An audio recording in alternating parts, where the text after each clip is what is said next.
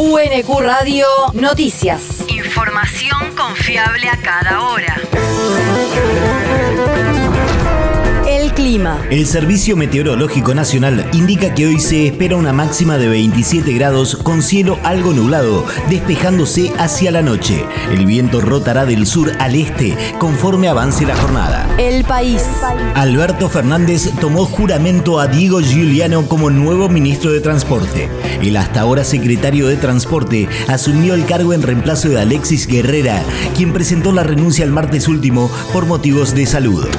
Tenemos por delante un tiempo mejor. Tenemos ya pasado el tiempo más difícil, el tiempo del dolor, el tiempo de la pandemia. Nos sigue complicando un poquito el tiempo de la guerra, pero por eso está Sergio, que sabe hacer los cuentas y, y que nos cueste lo menos posible. Y lo que vamos a hacer es trabajar todos muy unidos, muy juntos, porque este país se va a poner de pie, no tengan ninguna duda.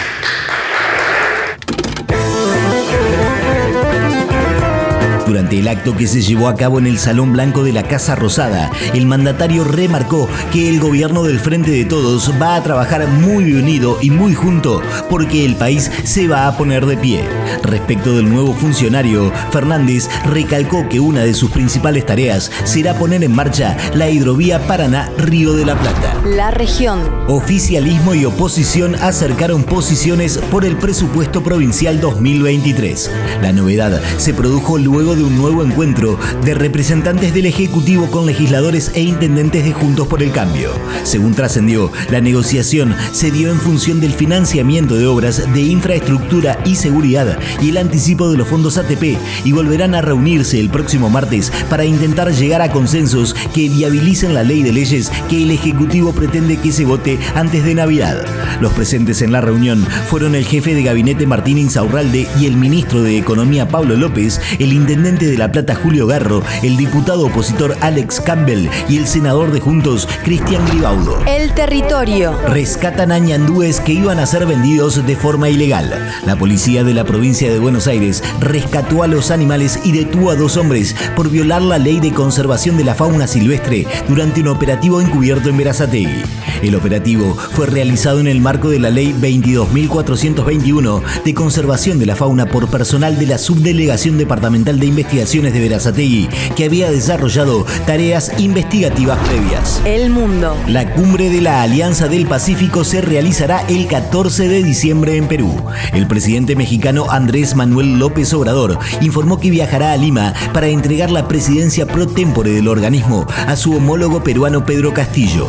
La intención de López Obrador de ir a Perú ha causado sorpresa en México debido a que es renuente a viajar al extranjero.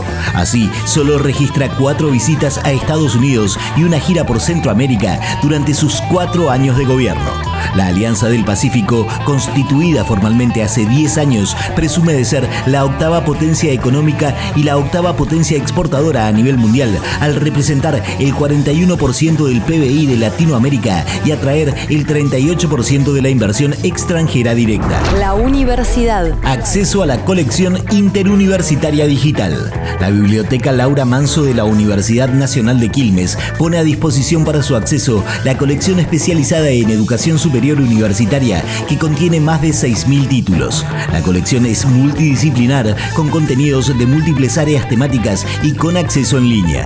Para acceder a la plataforma, las y los interesados deben acercarse a la Biblioteca Laura Manso y solicitar usuario o bien comunicarse escribiendo a biblioteca.unq.edu.ar indicando en el cuerpo del mensaje nombre y apellido.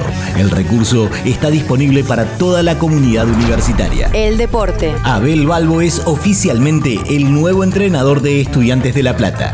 Así lo confirmó el club a través de su cuenta oficial en la red social Twitter y su página web. El ex delantero de 56 años viene de conducir a Central Córdoba de Santiago del Estero, al que colocó en la decimosexta posición en el torneo de la Liga Profesional de Fútbol, con 27 puntos, fruto de 10 victorias, 13 derrotas y 4 empates. El cuerpo técnico estará conformado por Julio Lamas como coordinador técnico y Martín Piñeiro y Gabriel Martínez como ayudantes de campo. UNQ Radio te mantiene informado. Información confiable a cada hora. UNQ Radio, la radio pública.